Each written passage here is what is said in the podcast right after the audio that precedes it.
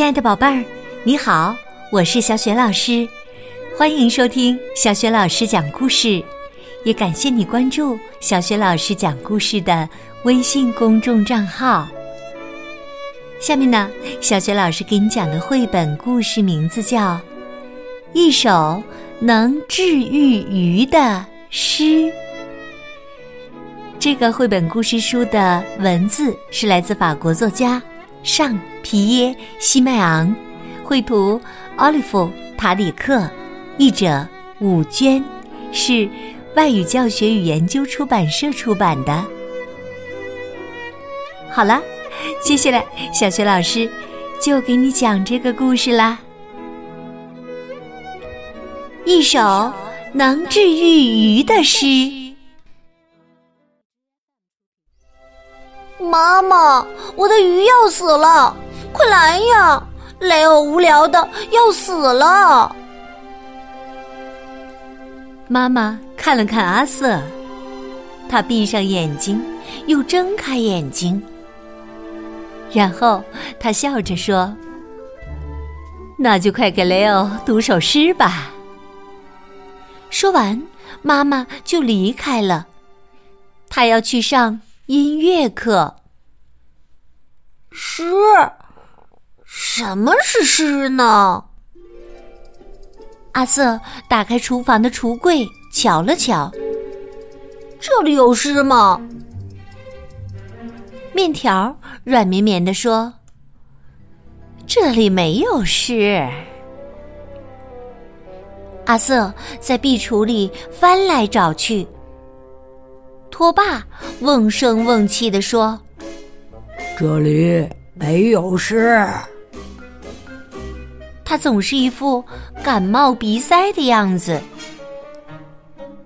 阿瑟爬到爸爸妈妈的床底下，他找啊找，灰尘扑扑簌簌地说：“这里连尿盆都没有，更没有湿哦。”阿瑟决定要弄个明白。他跑去找修理自行车的大罗。大罗什么都知道，一天到晚都乐呵呵的，而且他总是在谈恋爱。这时，大罗正一边修轮胎，一边唱着歌。十，嘿嘿，阿瑟。就是当你谈恋爱时，整个天空都在你的嘴里。哦，真的吗？原来是这样啊！阿瑟又去找面包房的胖太太。胖太太是阿瑟的好朋友，他刚刚卖给瘦太太一根法棍。和三个羊角面包。他说：“诗，我可说不好。不过我倒是知道，诗就像新鲜出炉的面包，当你吃完，嘴里还有它香甜的味道呢。”哦，真的吗？原来是这样啊！阿瑟去问穆罕默德爷爷。穆罕默德爷爷的家乡在大沙漠边上。每天早上九点钟，他都会准时给他的杜鹃花浇水。穆罕默德爷爷毫不犹豫的回答：“是，就是你听到了石头的心跳。”哦，真的吗？原来是这样啊！心，哦，累哦还有心跳吗？阿瑟赶紧跑回家，小鱼好像睡着了，它轻轻的滑到水草底下，似乎在思考。阿瑟跑到房间的另一角。去问他的金丝雀阿里斯托芬，它可不是一只普通的鸟。阿里斯托芬竖起他的羽毛，说：“诗就是词语插上了翅膀，像从鸟笼里飘出的歌声，能自由飞翔。”哦，真的吗？原来是这样啊！这时，奶奶开着新车，带着小狗和三瓶果酱来看阿瑟。奶奶，奶奶，什么是诗啊？奶奶想了很久，说：“亲爱的阿瑟，如果把旧毛衣反着穿，毛衣就会显得很新的。”诗啊，就是把话反过来说，世界立刻会变成新的模样。哦，真的吗？原来是这样啊！奶奶又说：“去问问你爷爷吧，他呀经常写诗，却没有时间修马桶。”爷爷皱着眉头，摸着胡子。诗，嗯，诗就是诗人写的东西。哦，真的吗？原来是这样啊！就连诗人也不知道什么是诗哦。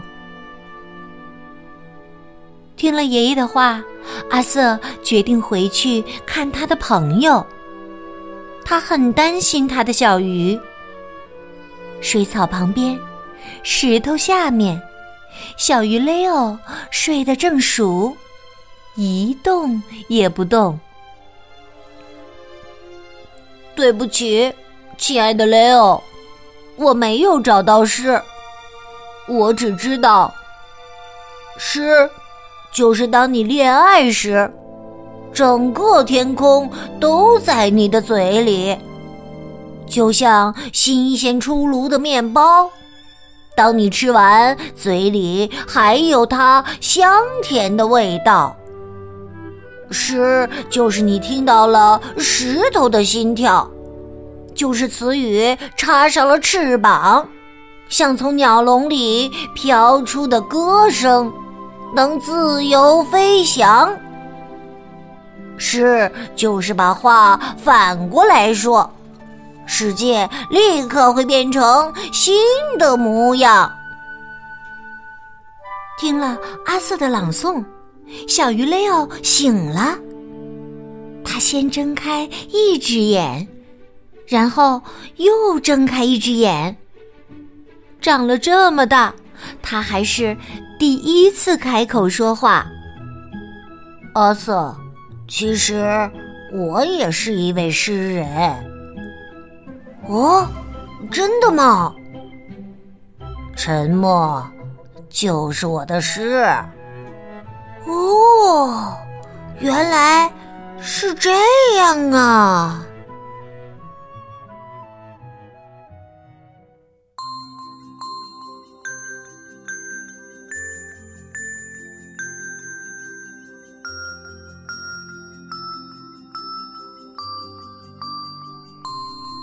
亲爱的宝贝儿，刚刚你听到的是小学老师为你讲的绘本故事《一首能治愈鱼的诗》。宝贝儿，不同的人对诗有不同的理解，那么你认为诗是什么呢？如果你想好了，欢迎你把你的想法通过微信告诉小学老师和其他的小伙伴儿。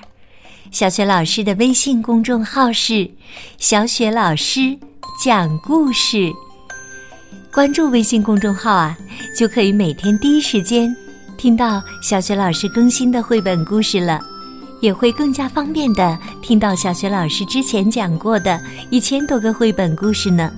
喜欢的话，别忘了随手转发给更多的微信好朋友，或者在微信页面的底部点赞。留言。想和我成为微信好朋友，也可以在微信页面上找一找我的个人微信号。好了，我们微信上见。